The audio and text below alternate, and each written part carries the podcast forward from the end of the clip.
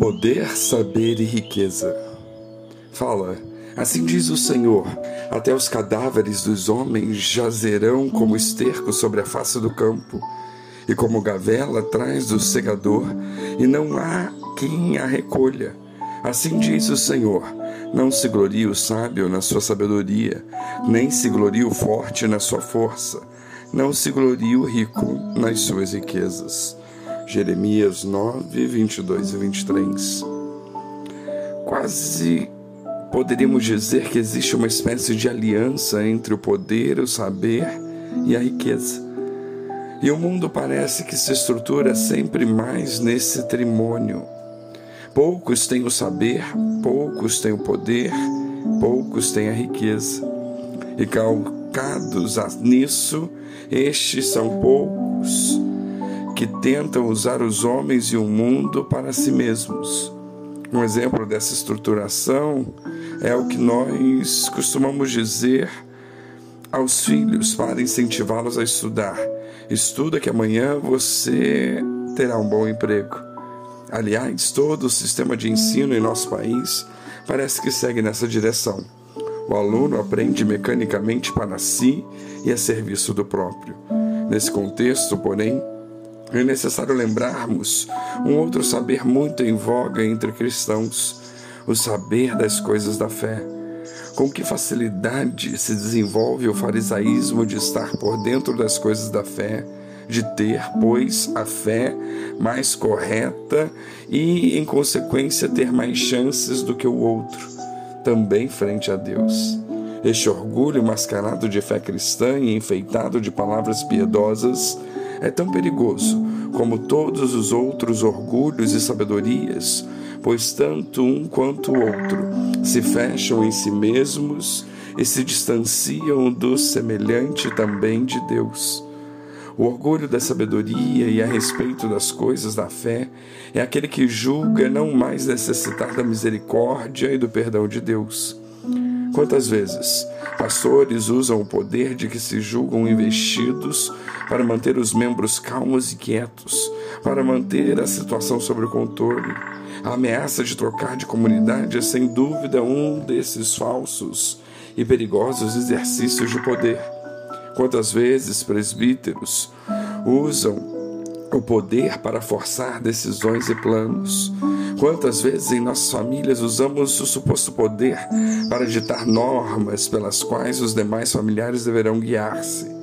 Tudo isso cria escravidão para nós e para os outros, pois também quem exerce o poder em causa própria é escravo do medo constante de mais dia menos dia perder este poder.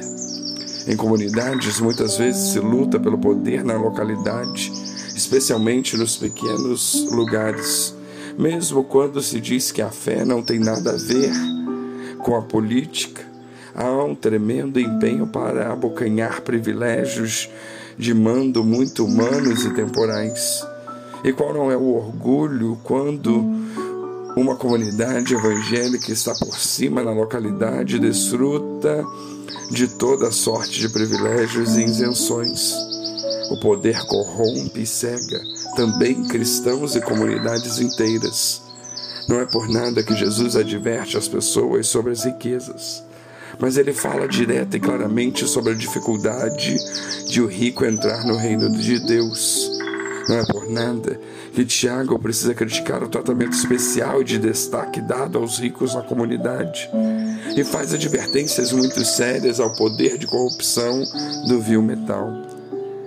Apenas a título de ilustração, poderíamos lembrar aqui das grandes reportagens acontecidas em revistas em meados de 80, dando cobertura ao casamentos que custaria 20 milhões de dinheiros da época.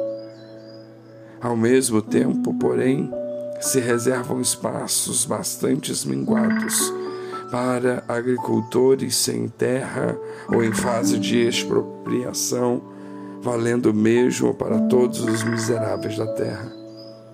Mas seria barato e simples demais atirar pedras somente nos outros. Não será um desejo de todos nós chegar a este ponto de riqueza, gastar muito. Não estamos constantemente na luta por mais sabedoria, por mais poder e mais fortuna. E não é verdade que essa caminhada já tentamos nos separar do outro, já dividimos, marginalizamos, esquecemos a solidariedade?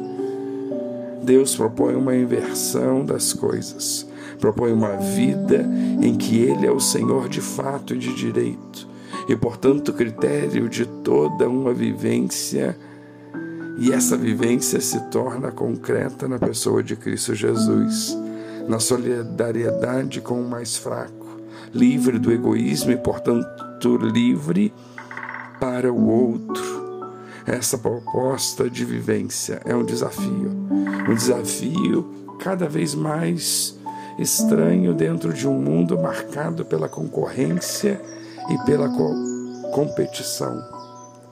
Portanto, que venhamos refletir sobre o quanto somos influenciados, o quanto valorizamos e o quanto entendemos o que somos e temos em Cristo Jesus.